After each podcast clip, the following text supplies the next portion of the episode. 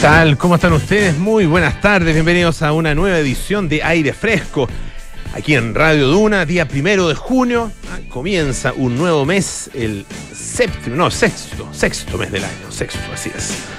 Eh, avanza el año, bueno, y tuvimos hoy día eh, cuenta pública, así que eso marca, obviamente, el inicio de, este mes. Eh, y estamos en el 89.7 en Santiago, 104.1 en Valparaíso, 90.1 en Concepción, 99.7 en Puerto Montt. También estamos en el canal 665 de BTR. Pueden utilizar nuestra aplicación Radio Duna para escucharnos en cualquier parte del planeta. Lo mismo que entrando a duna.cl, donde además se encuentran toda nuestra programación, las noticias actualizadas permanentemente y también nuestros podcasts, lo mismo que en Apple Podcast, Spotify y las principales plataformas de podcast. Hoy tenemos panoramas con Francesca Ravizza, ah, en algunos minutos más, y también vamos a conversar sobre un muy destacado artista argentino eh, que está exponiendo en la Galería Il Posto una muestra que se llama Volverse Cosa. Eh, él, tiene formación como diseñador gráfico, pero eh, ya desde hace un buen tiempo, más de 20 años, que eh, está muy metido en la escena artística argentina. Ha expuesto en el Malva, por ejemplo, al Museo de Arte Latinoamericano allá de Buenos Aires, un museo de primera línea, al Museo Latinoamericano de primera línea, y lo mismo que en el Museo de eh, el Pérez Art Museum de Miami, ah, también un eh, museo muy importante de eh, arte de arte mundial, ah, y bueno, y tiene también una colección interesante de arte latinoamericano, pero tiene básicamente arte de todas partes del mundo, y ha estado expuesto también en, qué sé yo, en Berlín, ah, en distintos lugares del planeta, y ahora está acá en Santiago en una exposición curada por Sergio Parra y Antonio Echeverría. Vamos a hablar eh, con eh, Diego Bianchi en algunos minutos más acerca de esta muestra. Eh, hoy día, como les decía, día de, cuenta pública. hay una, una medición que se hace, que la hizo el diario La Tercera, interesante. su discurso, el discurso del presidente fue un 13% más extenso que el del 2022 en términos de las palabras utilizadas pasó de 17.321 a 19.707. Ah, eh, 3 horas 36 minutos. Ah, eh, larga, ah, larga la cuenta pública del presidente. Eh, pero bueno, eh, es un tema, o sea, es un dato, digamos. Duró la, la, más larga desde el retorno a la democracia, es un dato. ¿Cuáles son las palabras que más utilizó? Chile. El año pasado la utilizó 74 veces, este año el doble, 156 veces. País, 144 veces. Gobierno, 106. Hoy, eh, 93. Ley, todavía ahí no nos está diciendo mucho, ¿no es cierto? Son obviamente que son un poco neutras, digamos. Ah, eh, bueno, uno puede hablar de país en vez de Chile, por ejemplo. Ah, este, nuestro país, o qué sé yo, en vez de Chile, y nombrar a Chile, obviamente que tiene también, es verdad, tiene una significación. Eh, ley, perdón, hoy, ley, 84 veces, personas, 80, quiero, 78, nacional, 68, vamos, eh, 64 y desarrollo, 62. Esa es como la...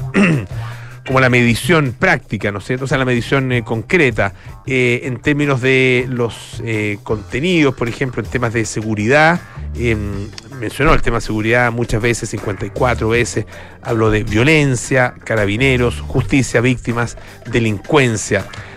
en otra materia, materia de materia económica, utilizó la palabra trabajo, recurso, reforma eh, economía, inversión tributaria a 20 veces. Y a propósito de tributaria, y a eso quería ir, esto es, un, un, un, dato nomás de, cuáles son las palabras más repetidas, igual siempre es interesante eh, recorrerlo, eh, pero hay algo que, no sé, eh, yo lo escuché completo el discurso, como probablemente muchos de ustedes también. Es muy buen orador el presidente, eso no lo vamos a descubrir ahora, ¿no es cierto? Un, discurso muy, muy, muy comprensible, ¿ah? Muy, muy, que, llega, digamos, y que uno, y que uno va, que puede ir siguiendo con, porque tiene mucha fluidez, porque está bien escrito. ¿ah? pero em, hay un tema con, no sé, de dos cosas básicamente. Uno, no un, un gran anuncio que, que hará como que, que generara un cambio más, eh, más eh, profundo, más definitivo eh, en, nuestras, en nuestras, nuestro devenir político. Como por ejemplo se dio durante el gobierno, uno de los dos gobiernos, recuerdo exactamente si el primero o el segundo, de la presidenta Bachelet cuando anunció el aborto en tres causales, o el presidente Piñera cuando anunció en su segundo gobierno el matrimonio igualitario ah, en una de, una de sus cuentas públicas. No hubo un anuncio así de esa, de ese calibre, digamos. ¿ah? Eh, ¿Podría haberlo habido? No, no, lo sé, habría que, que estar en los zapatos ahí del, presidente. Eh, el tono, por lo mismo, eh, es un tono muy alejado de los grandes, no un tono rimbombante, digamos, ni, ni, ni, alejado de, los como los, las grandes promesas. Un tono muy más bien concreto, eh, cercano a, las problemáticas de, las personas, pero que creo yo, y ahí y este es el, fondo de lo que quiero decir, digamos, eh, demasiado dependiente de un solo factor, de la reforma tributaria. Todo cuelga, o no todo, pero, pero hay, hay por ejemplo, en Duna.cl un artículo bien interesante, ustedes lo pueden ver, el CAE, las pensiones, dice, y otros seis proyectos que, según el presidente Gabriel Boric, no se pueden hacer sin la reforma tributaria. Y son cosas importantes, el CAE, pensiones, el tema de la deuda histórica, temas de seguridad.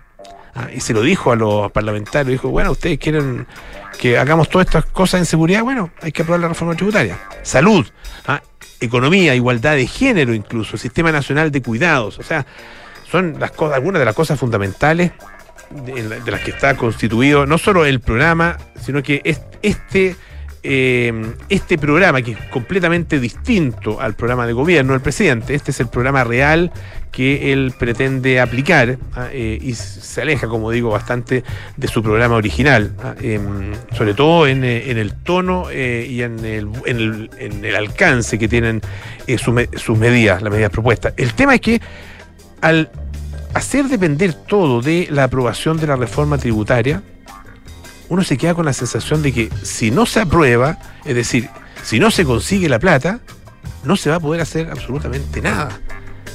Eh, y es, es, o sea, gobernar implica hacerlo con, bueno, con los recursos que existen, tratar de conseguir obviamente más recursos. Eh, a, través de distintos métodos. Uno de, uno de esos métodos es aumentando los impuestos. Hay otros que, que sé con mayor eficiencia, una reducción, una, mayor eficiencia que lleva a una reducción del gasto, el crecimiento económico, impulsar el crecimiento económico que conlleva, por supuesto, también una mayor recaudación por, por, efecto justamente de ese mismo crecimiento. O sea, hay, hay, hay otras maneras, ¿no es cierto?, de conseguir justamente estos recursos. Eh, pero claro, todo el foco está puesto en la reforma tributaria. Eh, es como, no sé, como un almuerzo de familia, un almuerzo familiar y em, empezar a soñar qué haríamos si nos ganáramos el loto ah, o la polla. ¿Qué haríamos si nos ganáramos el loto? oh, yo viajaría, me compraría esto, iría, le ayudaría a no sé qué, qué sé yo, haría tantas cosas. Pero bueno, ¿y si no me gano el loto? No puedo hacer nada de eso. ¿Qué, queda absolutamente, em, o sea, es, un discurso en ese sentido eh, como, como preabortado. ¿ah? Feo el término, digamos, eh, a lo mejor no muy apropiado, pero, pero, pero como que eh, medio chingado, digamos, ¿ah? se lo funa. se autofuna el presidente al colgar todo de la reforma tributaria bueno, le impone obviamente, y, probablemente eso es lo que él quiere dejar, dejar eh, puesto, ¿no es cierto?, como mensaje, eh, una exigencia a los parlamentarios y una exigencia a los parlamentarios eh, que se les hace delante de todo el país. Ah, vamos a ver cómo, bueno, cómo lo explica, digamos, y, cómo ahonda en esto en, en la cadena, la, la, cadena que va a haber hoy día en la noche a las 9 Supongo que no a durar tres horas y media, me imagino. No, va a ser cortita. O sea, no sé, no sé cuánto puedo. no, me arriesgaría así que va a ser cortita. Pero me, imagino que no va a ser de, tres horas y media. Eh, ir a unos, unos minutos. Pero bueno, eh, vamos a ver cómo, cómo efectivamente eh, deja, deja esto puesto, ¿no es cierto? Y expuesto ante el país. Si no me aprueban la reforma, no hago nada. O no puedo hacer, más que no hago nada, no puedo hacer nada. ¿ah? Así que, ¿qué va a pasar si esa reforma efectivamente no se aprueba? Él, claro, amarra a los parlamentarios, pero se amarra mucho más él mismo y amarra mucho más a su gobierno. Oye, vamos, a, cambiar de, tema. Em, hay hartas otras, otras materias. Una, una de discurso. Tiene que ver, fíjense. La primera ministra danesa, ah, que se llama Mette Frederiksen, eh, fíjense que dijo que han trabajado duro en su discurso ante el Parlamento, dijo que han trabajado muy duro para avanzar juntos a través de las líneas del partido, asegurar un futuro fuerte y sostenible para Dinamarca, que nos, debemos movilizar para eh, afrontar los nuevos retos a los que se enfrenta nuestra democracia, bla, bla, bla, bla, bla, bla. bla. Y bueno, eh, se pasaba lo típico, ¿no es cierto? De repente la interrumpían con aplausos. Ah, eh, los, socialdemócratas, los conservadores ah, negaban con la cabeza, no se paraban, como pasó, también en el discurso hoy día, y eso, ese es otro tema que valdría la pena en algún minuto comentar. Em, todo eso estaba pasando un discurso absolutamente normal ante el Parlamento, hasta que ella advirtió lo siguiente. Lo que acabo de decir aquí, lo que acabo de leer en este discurso, no proviene de mí ni de ninguna otra persona. Fue hecho por ChatGPT, el chatbot de OpenAI. Hizo un discurso en ChatGPT.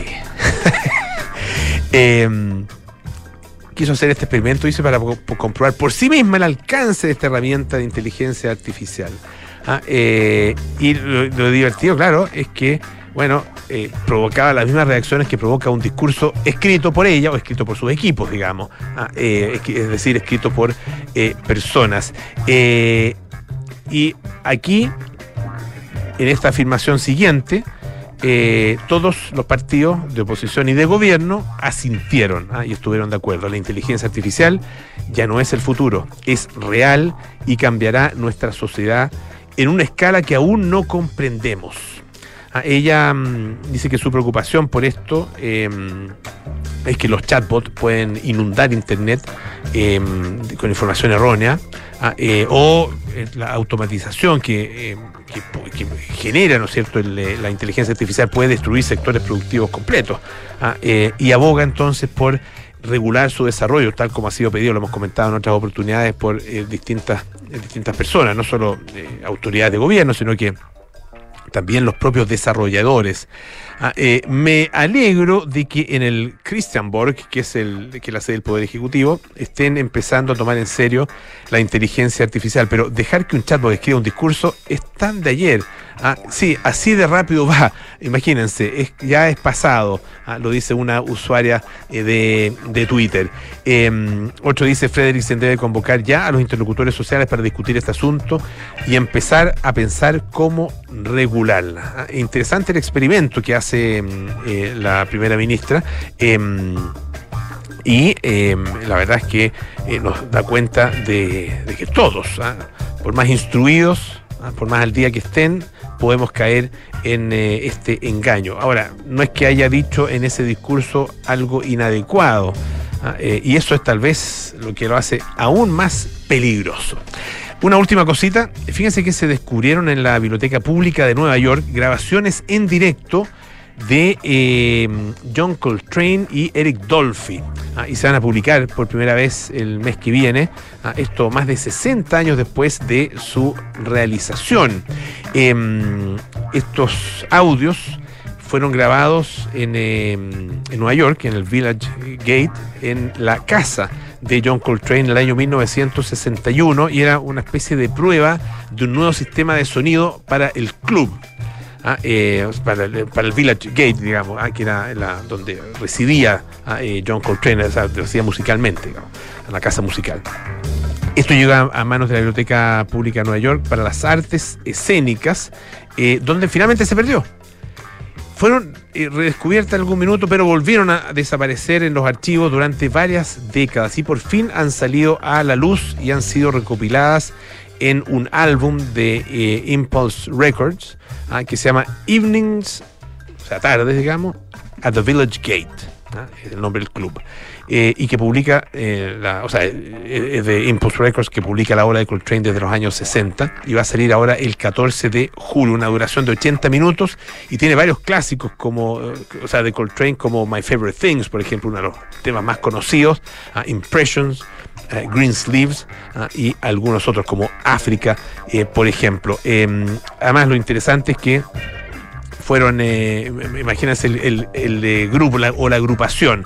Ah, eh, no solo está Eric Dolphy en eh, el saxo, sino que está McCoy Tyner ah, en, la, en, el piano, Reggie Workman en el bajo y Elvin Jones en la batería. Algunos de los mejores músicos de su generación en una grabación entonces que estuvo mucho tiempo perdida, pero que ahora afortunadamente se recupera y muy pronto vamos a poder entonces volver a escuchar, o escuchar más bien por primera vez. Vamos a la música a propósito, no escuchamos jazz nosotros aquí en, eh, por lo menos en aire fresco, sí, en Duna Jazz, en eh, los días sábados, esto es eh, Kane con Everybody's Changing.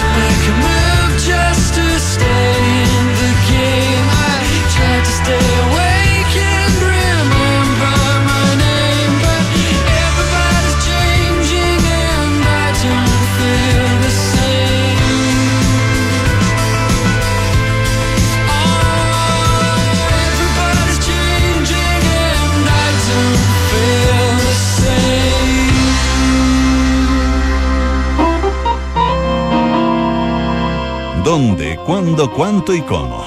Es hora de panoramas en aire fresco con Francesca Ravizza. panoramas para el fin de semana, para los días que vienen. Francesca Ravizza nos trae las novedades. ¿Cómo estás, Fran? Bien, ¿y tú, Polo? Bien, también. Qué bueno. Todo bien. Traigo el resumen ejecutivo, panorama. Panorama 1. Pa- uno, panorama 1, resumen ejecutivo de dónde pueden rever la cuenta pública. Por si se lo perdió. Por si se lo perdieron, ¿o ¿no? Las 3 horas 24 minutos Fue o tres horas- 36. tres horas 36. Sí. Mucho. Mucho, sí. Sí. Claro. Dicen que me, me, me cuentan que el- la cadena nacional de hoy dura 13 minutos. Ya. Que no es corto, ¿ah? No. No es no es una cadena corta, seamos francos. Sí. Está grabada seguramente, ¿no? O está Claro. en vivo. No, yo creo que la graba. Yo creo que sí, está sí, grabada. Sí, en general se graba, sí. Panoramazo. Paro, panoramazo. Pero ¿dónde se puede ver en, en serio el. Bueno, yo, si quieres, yo tengo el discurso. Bueno, tú también lo debes tener, el Eh, discurso eh, por escrito, escrito. el Y debe PDF. estar en todas partes, sí, ahí lo pueden bajar, se lo leen, no sé. Eh, Pero, el, pero el- los- eh, en YouTube, hijos. en YouTube seguro está el. ¿Sabes que lo voy a buscar al tiro?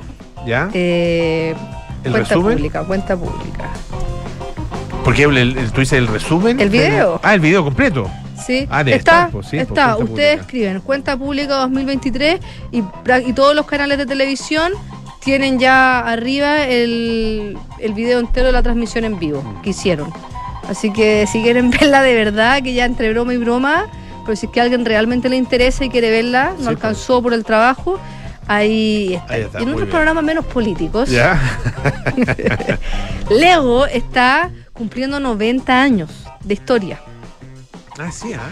Y eh, en la Fundación Cultural de Providencia, hasta el 16 de julio, hay una exposición abierta que funciona de martes a domingo, desde las 10 de la mañana hasta las 6 de la tarde, con eh, cuatro salones donde se exponen distintas figuras de Lego. ¿Tú sabes qué significa Lego? No tengo la menor idea. Es una abreviación de las dos palabras danesas que se llama Leggot, que significa jugar bien. Ya. Y esto es como una Ah, abreviatura de qué Le-. Legot, es Lego. Let go. Mira. Que no es Lego, no es Lego. No, no, no, no, no, no, esa es otra. esa otra, esa, esa abreviatura inglesa. Eh, Oye, son más de 40 piezas hechas con los típicos bricks, los ladrillitos Los chiquititos de, de Lego. Y como te decía, esta exposición está dividida en cuatro salas. La primera se dividen en esculturas hechas de mediano y gran formato, que están hechas, es todo de Lego.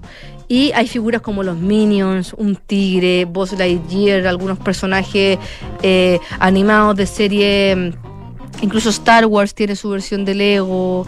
Hay muchos que. Sí, bueno, esa, esa, las naves de Star Wars son increíbles. Increíble. Sí. Va a haber otra que va a haber otra que se llama otra mm, sala que se llama Lego Art, ¿Ya? donde son distintos cuadros de arte donde hay estrellas de cine, eh, por ejemplo, y de, y de la música también están los Beatles, Elvis Presley, Iron Man, la reproducción de la Noche Estrellada de Van Gogh, que también es clásica en Lego. Y en la tercera sala están estas construcciones emblemáticas que dices tú, que, que hay colecciones de sets de películas, por ejemplo, sobre todo a lo mejor hay naves de, de Star Wars, hay castillo, hay barco, hay estadios de fútbol o de distintos deportes que los venden. Y si ustedes van a, a esta muestra que es gratuita, le dan un ticket con un 10% de Ah, mira. descuento. Y venden las piezas, ¿no? ¿Los venden armados o los venden armados? no venden, venden la caja para caja poder para hacer. poder armarlo, ya. ¿Tú has armado alguno de eso alguna vez? Así que tan complejo no. ¿No? Jamás. Es, es que toman A mucha. lo más un autito que un ladrillo grande con ahí con, se le ponen las rueditas y todo. O los Lego, Y un Lego. encima. Sí. Los Lego. Hasta eso llego yo. Sí, Es que es mucha paciencia. Sí. Y una hora de Pero es, ingeniería. pero es gran, gran juego para los niños. Sí, juego, juego aprendizaje, digamos. sí, Más no. que un juego. Y también hay mucha gente adulta porque son caros. Los, Sí, pues, sí, son- caros. Son caros mucha gente adulta que es su hobby. Comprar esta y las tiene ahí como colección, las armas. También es entretenido porque es como padre-hijo o madre-hijo. También. Se hace como una, una dinámica bien entretenida. Y la última sala, porque son cuatro, es una zona interactiva denominada Building Hap- Hap- Happiness, que los asistentes van a poder interactuar y construir en vivo y de manera colaborativa una locomotora. Ah, bonito. Así que está súper, súper. Yo encuentro súper entretenido esto, sobre todo que se vienen las vacaciones de invierno, un panorama, poder de repente ya porque en esa, de aquí al 16 de julio el Día del Niño, compré un, un leguito ahí para armar en familia, para que los niños dejen de estar tan pegados a las pantallas. Buen, buen punto ese, sí. Entonces, tratar de hacer. Y uno se. Porque a veces, ya esto es como un comentario de SOA, pero no importa que al final De uno. tía, De tía. de tía. De tía. de que los niños están todo el rato en las pantallas, pero si tú los haces hacer algo que a lo mejor nosotros hacíamos cuando chicos, que no teníamos tanta interacción con las pantallas, lo pasan muy bien. Mm. Solamente que a veces es más fácil pasarle una pantalla. Pero si uno hace las cosas, no sé, armar los legos o cosas tan simples como ir a buscar bichos al patio o al parque. Es que ahí los tienes que. O sea, el- ahí hay un tema también de, de la forma de crianza, eh, porque para ese tipo de cosas tienes que acompañarlos. Claro. Eh, para ir al parque, eh, para jugar Lego, para jugar otro tipo de cosas. No te de metas el dedo a la nariz, no te Claro, hay que estar acompañado y eh, eh, también enseñarles y jugar, más que, más que enseñarles, jugar con ellos. Eh, mientras que con la pantalla, uno le pasa la pantalla al cabro chico ahí, el cabro chico se entretiene solo. Sí. Entonces, te, te- en el fondo, una manera también de desvincularse y de. ah, eh, de, De hacerse la pega más fácil. hacerse la pega, claro. Que la- yo no, yo digo, yo siempre digo, yo no juzgo, ah, no juzgo porque yo no estoy en esa posición, no puedo juzgar. Porque es Está fácil bien, juzgar sí, sin, Sí. sin saber lo que significa. Yo no, que- no, yo que- no que- juzgo tampoco. Pues describo, tú- pero tú describo. podrías jugar. No, podría contar mi experiencia nomás, que, que tuvo de todo en la crianza. Pero, pero cl- claro, mis hijos son, son más grandes, entonces había menos disponibilidad de pantallas en ese Claro. Oye, otro panorama también familiar. No son legos, pero también tienen que ir con un adulto. Es en el Teatro Municipal, porque se está presentando una ópera. ¿De dónde? En el De- Teatro Municipal de Santiago. Ah, de. Santiago, ya, perfecto. Ya. Eh, una ópera familiar que es Sigfrido de Richard Wagner. Es la tercera parte de una saga nórdica que se llama El Anillo de Nibelungo. Y de hecho, el Teatro Municipal ya llevó las dos anteriores, que es El Oro del Rin y La Valquiria el año pasado. Y ahora toca Sigfrido. Dentro de esto, esto es como un mundo mágico que si nos, yo creo que esta es como la. Porque es de Richard Wagner, que se murió en hace, hace muchísimos Sí, pues. años, 1883, si no me equivoco. Eh, que es como la previa, o, o quizás podría estar inspirada o, o ser la inspiración de eh, sagas icónicas de ahora, como El Señor de los Anillos, o como incluso Narnia, y como todas esas, esas- esas obras que, que ahora uno ve. Esta es una ópera Claro. que eh, tiene un mundo mágico donde hay un oso pardo, donde hay un dragón y donde la historia también tiene como se mezcla que hay que ir a rescatar una doncella y hay Ah, La que mi- poder mitología germana. Mito- claro.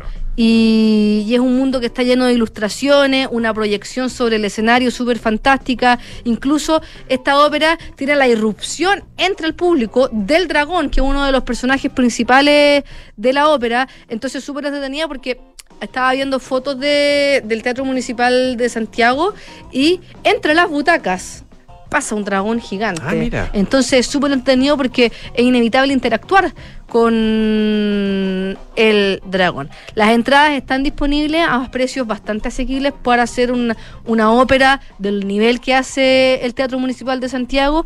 Van desde 7 mil pesos para los niños y para los adultos a 10 mil pesos y las entradas se pueden comprar online a través de la página web del Teatro Municipal de Santiago. Buenísimo.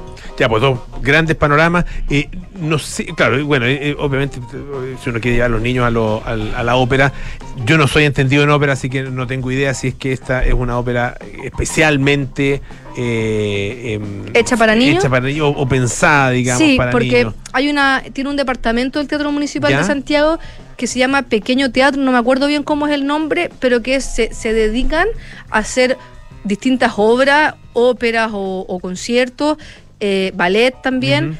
Pensada en el público infantil. Perfecto, Entonces, ya. esta está hecha de cierta forma en el que el público objetivo son los niños, no los adultos. Perfecto, súper. Francesca, muchísimas Que gracias. estés ¿ah? bien, Polo. Francesca Ravizza todos los días jueves aquí con los panoramas en aire fresco. El Master Day se extendió, sí, pues se extendió hasta el domingo 4, ah, este domingo. ¿Qué es el, ma- el Master Day? Se preguntará usted. Bueno, en Inmobiliaria Masterplan han lanzado la casa por la ventana ah, eh, con combos de inversión ah, de dos departamentos con descuentos de de hasta 68 millones de pesos. Así es, escuchó bien, 68 millones de pesos. Ingrese a masterday.cl, revise las promociones en los proyectos de Las Condes y La Cisterna, masterday.cl. Y en miras a contribuir desde la investigación, la Universidad San Sebastián destaca a sus académicas Valentina Echeverría, Carla Pozo y María Inés Barría, quienes han logrado importantes descubrimientos en el ámbito de la ciencia y la innovación, aportando al avance de nuestra sociedad, salud y medio ambiente. Conoce más en uss.cl. El invierno y las mejores actividades familiares en la nieve esperan por ti en Hotel Termas Chillán. Esta, esta, este recuerdo, ah, eh, la verdad que uno lo hace soñar ah, con unas lindas vacaciones allá en Termas Chillán. Prepara hoy mismo tus mejores vacaciones de invierno en www.termaschillán.cl. Vamos a hacer una pausa y volvemos con más aire fresco. Esto es Radio Duna. A ver, ¿qué le vamos a poner? Ya sé, seguridad. 6 airbags, cambios dinámicos al volante para una mayor performance, mm, un diseño único, moderno y confortable espacio interior. Ah, un sistema de audio de alta fidelidad y pantalla multimedia con Android Auto y Apple CarPlay, además de un potente motor turbo de 150 HP. Listo, mi mejor obra. Maravíllate con Renault Arcana, la evolución del SUV. Cotízalo en Renault.cl. Terco Center. Si sueñas con unas vacaciones de invierno en medio de la nieve, actividades familiares y en un lugar increíble, sueñas con Hotel Termas Chillán. Hazle caso a tus sueños y prepara hoy mismo tus vacaciones de invierno con actividades de esquí, snowboard, trineos para niños y mucho más. Haz tu reserva en reservas@termaschillan.cl. Más información en www.termaschillan.cl de ser una institución que contribuya desde la investigación y la generación de conocimiento, la Universidad San Sebastián destaca a las académicas Valentina Echeverría, Carla Pozo y María Inés Barría, quienes han dejado huella en la ciencia y la innovación, logrando descubrimientos que están siendo un aporte fundamental en futuros desarrollos y aplicaciones para el avance de nuestra sociedad, la salud humana y el medio ambiente. Conoce más en uss.cl. Universidad San Sebastián. Vocación por la excelencia. Tras fracasar con su proyecto de pop metal, Tori Amos comenzó la década de los 90 escribiendo canciones y tocando piano en bares de hoteles. Después de una seguidilla de rechazos y revisiones de su sello discográfico, Tori presentó su disco debut Little Earthquakes, un compendio de experiencias dolorosas y confesiones oscuras que la transformarían en una cantautora esencial de los 90. Esta es la historia que te contaremos hoy desde las 8 y media en un nuevo capítulo de Sintonía Crónica Debut en Duna 89.7.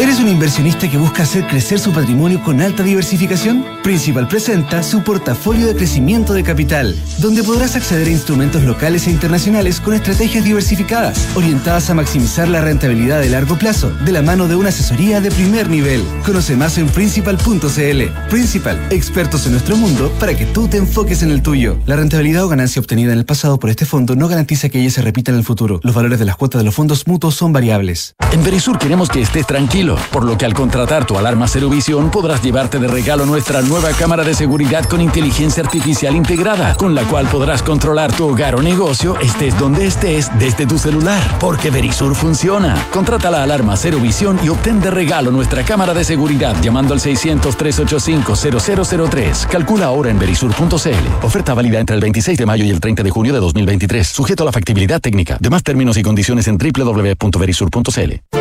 Enfrentar el cambio climático es tarea de todos.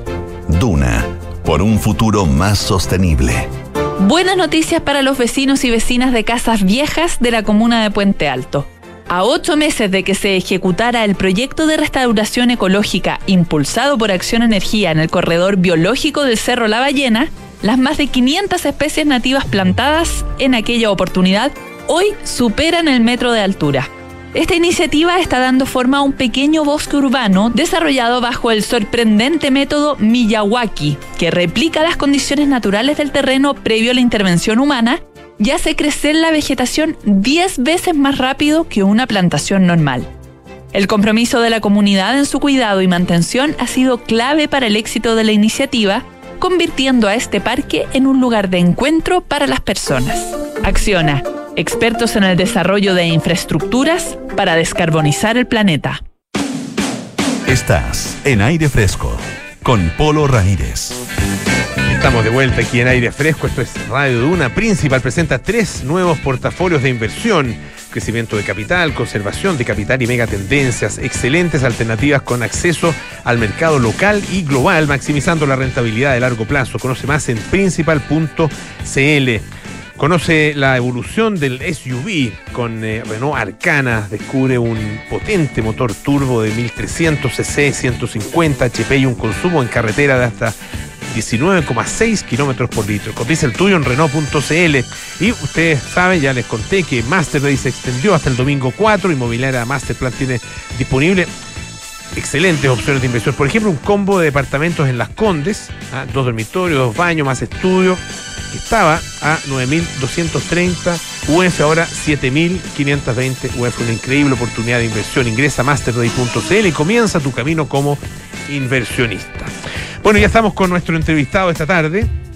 Él es eh, artista, artista plástico, no sé si, si, si le reduce, digamos, su, su actividad, porque eh, tiene eh, distintos tipos de manifestaciones artísticas, eh, ha expuesto en diversos, diversas galerías, diversos museos, ha estado en el Malva, les contaba al principio del programa, en el, en el Museo Pérez de Arte Moderno de Miami, y está exponiendo actualmente, está preparando, porque en realidad esto se inaugura el día sábado, una, una muestra que se llama Volverse Cosa.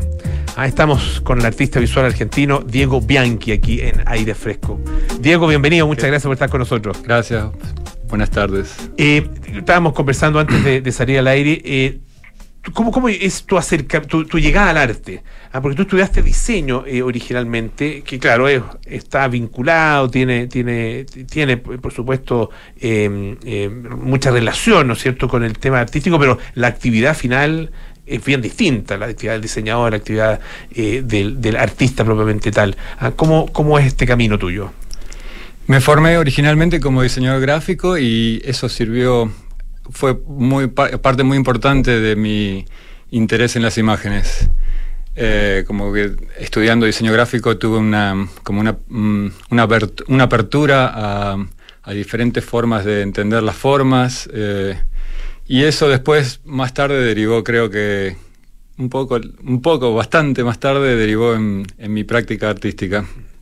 ¿Cuál es? Trabajé más de 10 años como diseñador, como diseñador gráfico, sí, exclusivamente, hasta que eh, de a poco, bueno, de a poco y en unos años eh, me fui mezclando las actividades hasta que dejé el diseño completamente y, y empecé una práctica artística continua. ¿Y ahí empezaste eh, en, eh, dibujando, pintando eh, o haciendo inmediatamente otro tipo de, de obra? Porque tú usas, usas, elementos muy diversos para tus obras. Mira, eh, empecé con una obra de arte digital, ah, dibujando, mira. como era mi medio, el Ajá. diseño y la computadora, pasaba mucho tiempo, entonces eran unos dibujos hechos en Illustrator que parecían como manchas eh, japonesas, parecía algo muy gestual, pero estaba como hecho con mucha dedicación y, y detalle en programas eh, digitales. Ya.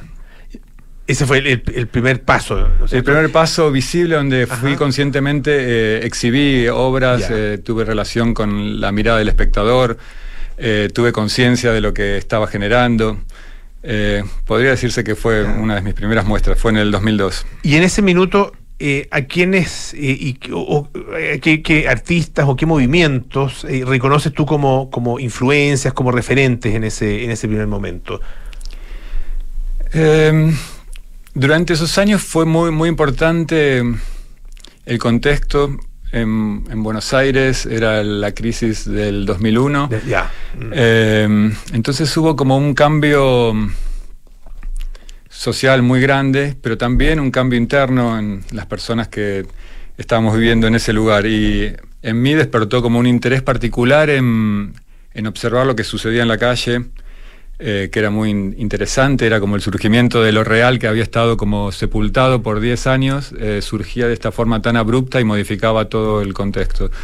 Y entonces eh, me empecé a encontrar accidentes, situaciones donde sucedían em, situaciones poéticas y formales muy interesantes, pero que eran espontáneas o que sucedían por, eh, sin, sin ser buscadas. Y a mí me interesó mucho esa situación y, y, y, durante esos años hice registros de todas esas situaciones que me llamaban la atención y eso fue como mi influencia, como que tuve como influencia inicial ese, ese empuje de algo que veía como eh, sin forma y sin control, pero que tenía un poder estético y, y poético interesante. Entonces eh, no, no me inspiré directamente en el contexto artístico. Artístico, perfecto. El- sino que en el contexto más bien político y social, eh, que te alimenta en ese primer momento y conociendo la historia reciente de Argentina, te sigue alimentando de manera bastante, eh, nutritiva, digamos. Sí, ya me empacha, Sí, podríamos decir. sí. Sí, alguien- algún argentino alguna vez me dijo, eh, lo que pasa con Argentina es que la Argentina no se priva de nada. Ah, eh, y de alguna manera es cierto. Ah, Bueno, puede todo. ser, era bueno, también eran alrededor de mis 30 años, Ajá. 30 y, 32, 33 años, y, y era la- tal vez la primera crisis grave económica que yo sufría y, y padecía yo como un personaje social que estaba en, en el medio. Antes habían pasado otras cosas, pero era un niño eh, o un adolescente que no tenía tal vez tanta conciencia. Eh, y después, bueno, pasaron más y se repiten las crisis un poco y eso aburre también. Pero, pero no es un arte eh, directamente, o, o- o si lo es, tú, tú me, corriges.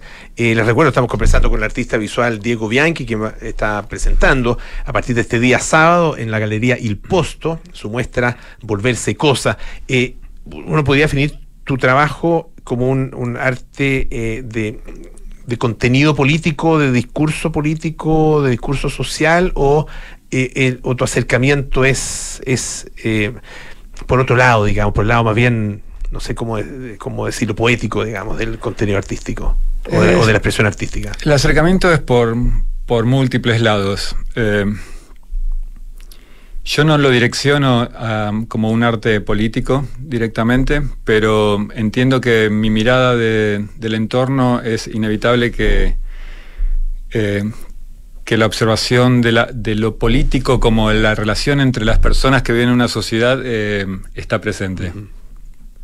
No tiene, si me querés, eh, si querés saberlo como más concretamente, un tipo de militancia o un tipo de intención específica en, ni en denunciar ni en, en punir alguna conducta, sino más bien eh, subrayar cosas, observar cosas, ponerlas ahí como en, duda. Y, y que la situación moral frente a eso que se observa sea, mm, sea ambigua, me interesa también. Ahora, ¿y ¿con qué trabajas eh, y, y con qué has trabajado durante estos años?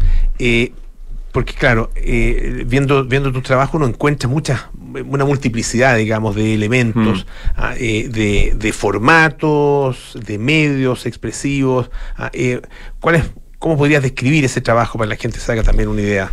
Bueno, en estos 20 años hice muchas muestras, eh, todas con abundante o excesivo material tal vez.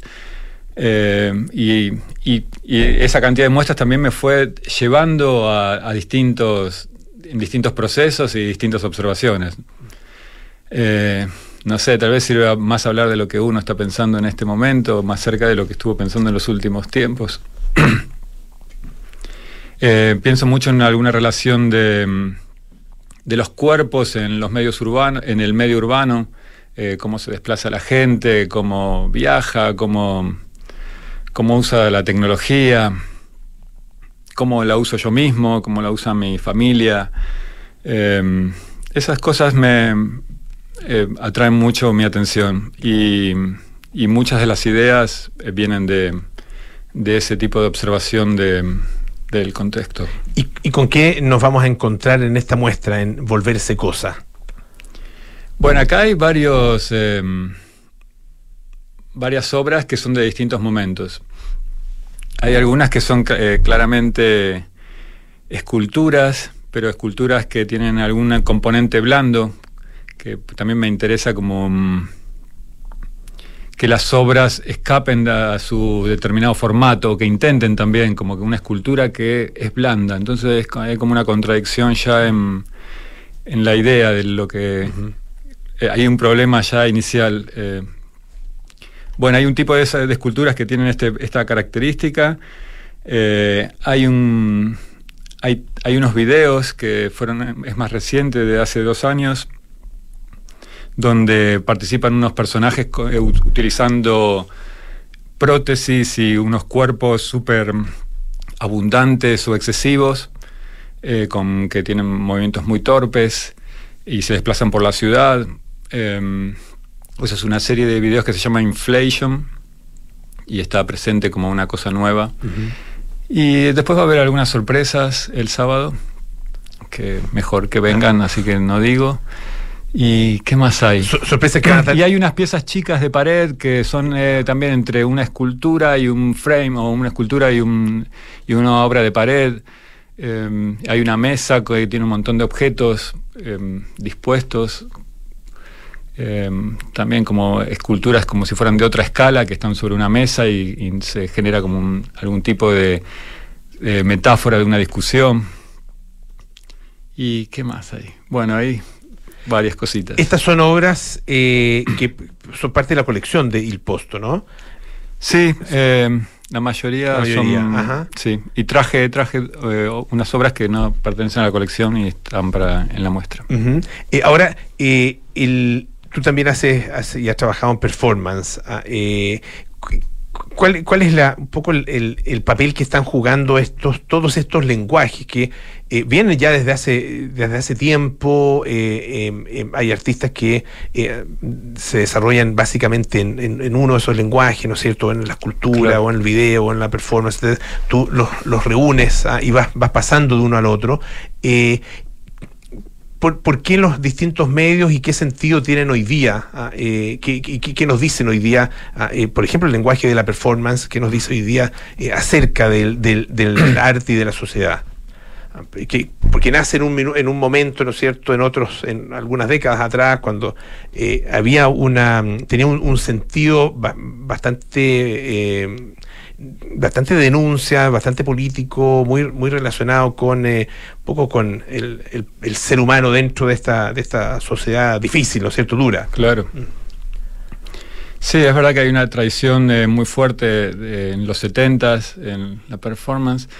Eh, creo que está volviendo a ser tan integrada por los artistas porque tiene, hay muchas posibilidades eh, y también hay muchas represiones sobre los cuerpos o mucha em, observación del cuerpo, entonces em, muchos temas de, identidad que, están centrados en, los cuerpos.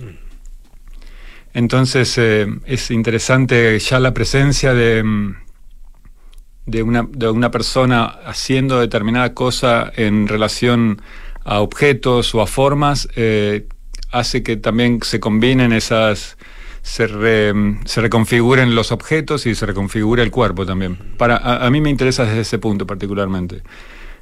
Ahora, eh, tú trabajaste y, nos contabas que, los primeros, el, comienzo, digamos, de tu actividad eh, netamente artística, tenía que ver con arte digital, un tipo de arte que está también hoy día muy presente y muy interferido ah, em, por el tema de la inteligencia artificial, que es una de las, de las cosas que se está discutiendo, ¿no? Mm. Eh, ¿cómo, ¿cómo, ves esa, esa realidad? Ah, eh, ¿Cuál es el papel que hoy día eh, está jugando, están jugando esas tecnologías y qué puede pasar a futuro en términos de la concepción de lo que es una obra de arte? Mm. Es interesante la, la, discusión que se abre. yo creo que la inteligencia artificial es una, una herramienta eh, me interesa en, ese punto, mientras sea utilizada como herramienta eh, por, por alguien, por un humano, me interesa lo que dicen los humanos, eh, principalmente. no la máquina. no la máquina. pero vi o escuché entrevistas hechas a una inteligencia artificial o, gente que le saca provecho para determinadas cosas muy específicas y es muy, muy útil, me parece. Sí. Sí, no, tiene, tiene, o sea, genera unos resultados increíblemente efectivos, ¿no es cierto? Sí. Pero uno se pregunta, en el caso del arte, eh, uno no está buscando eh, en, ese sentido una, una, respuesta, digamos, a una respuesta a, un, a una determinada pregunta. Me está parece buscando más bien todavía, apertura de todavía las tecnologías que hay eh, no, no incluyen el, el, error, que es algo fundamental en cualquier, en cualquier proceso. de la que tú hablabas, por la ambigüedad. Mm y la metáfora le cuesta todavía a la inteligencia artificial, todavía no está tan, tan inteligente, Pero ¿Tiene, tiene em, eh, valor artístico lo que, lo que de ahí surge? Eh, creo que depende, depende de la utilización de, de eso. Puede- yo creo que la, la máquina por sí sola no puede, pero dirigida por, por una persona, por un humano, eh, se pueden lograr cosas que sean artísticas, de valor artístico. En, eh, vamos a, bueno, vi- videos obviamente vamos a, a ver, no sé, tú decías, eh, trabajo eh, hecho, trabajo digital, ¿está presente también en esta exposición? No, no, ese trabajo digital fue el, el principio, lo mostré Ya. en esa exhibición y después, Ajá. como lo hice cada tanto, lo hago dibujos, pero no, no volví a mostrarlos. En, en- estaba pensando, tú, tú decías eh, que empezaste de alguna manera bien, más bien adulto, ¿no es cierto?, a Sí. meterte en el arte. Eh, ¿Eso te, te mm, separa de alguna manera de, de- de tu generación de artistas o eh, tienes un vínculo y formas de alguna manera un, un- un- una, un- no sé si un movimiento, pero sí una, una, una generación? ah, y Sí, como, como me- ocurre te- muchas veces en tengo los una- países. siento una, eh, una relación con una, con una generación.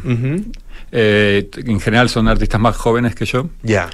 Pero hicimos el, el momento como de ingreso en, en esta conciencia de la práctica artística eh, de forma conjunta, simultánea. Entonces eh, tengo cierta afinidad con, con- con un grupo de artistas que son generacionales. ¿Y cuáles son los, los problemas que a, a esa generación justamente le están eh, lo, están conmoviendo y lo están movilizando? Mira, no lo, no, lo, no lo había pensado en general, que están... eh, son artistas que se están afianzando de alguna forma en sus carreras, entonces empiezan también a, no sé, a estar un poco más conscientes de, de su producción, no están en etapas eh, iniciales de sus carreras. Ya. Eh, pero a ver, en cuanto a las preocupaciones, no sé si coincidimos tanto en preocupaciones generacionales. Ajá. Ya. Eh, puede ser que los más, lo- con- tal vez me siento más identificado con otra generación eh, posterior, con, con los temas y las preocupaciones. Que son cuáles? Bueno, tú hablas Y del tema del cuerpo, sí. del cuerpo en, Eh, está con gente que trabaja mucho en la performance, en, en- en relación a los materiales. Hay mucho interés en Buenos Aires en, en un clase, una clase de material que es eh, sin, como sin, lo sin valor, lo de eh, baja cultura, eh, lo, plástico, lo de lo que tiene poca calidad. Hay como un interés particular, en un cierto regodeo en eso. Y en los jóvenes, bueno, yo lo tuve en su momento cuando, cuando me cuando me inicié en esta en ese camino, pero ahora los jóvenes como que también lo están retomando desde, otros puntos. ¿Y tu, y tu trabajo actual ah, eh, está eh, utilizas qué, qué tipo de medio en este momento? El- lo que estoy haciendo últimamente, a ver, eh, siempre uso las materialidades de, de cosas que me son un poco familiares por su abundancia. Eh, estoy usando, no sé, alambre siempre, latas. Eh, son materiales un poco anacrónicos y no específicamente materiales usados para, para, para, para el arte. No- Eh, me gusta en general incluir materiales que son como de otros, de otros campos, de otros medios, eh, materiales que no, no son eh, históricamente considerados artísticos. Pero trabajo también siempre eh, recolectando cosas, como tengo mucha conciencia sobre la generación de la basura, entonces me- es algo que me preocupa y muchos de los materiales surgen de ese exceso de, acumulación por no querer generar, no sé, o, o basura o, o estar hiperconsciente de la basura que uno genera.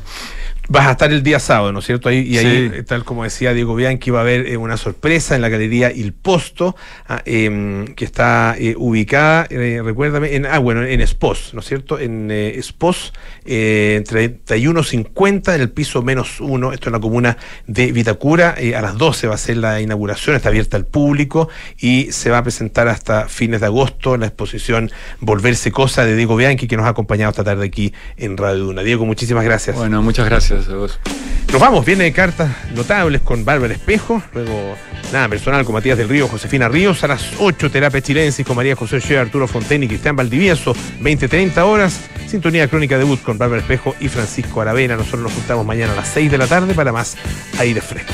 Chao, chao, que estén muy bien.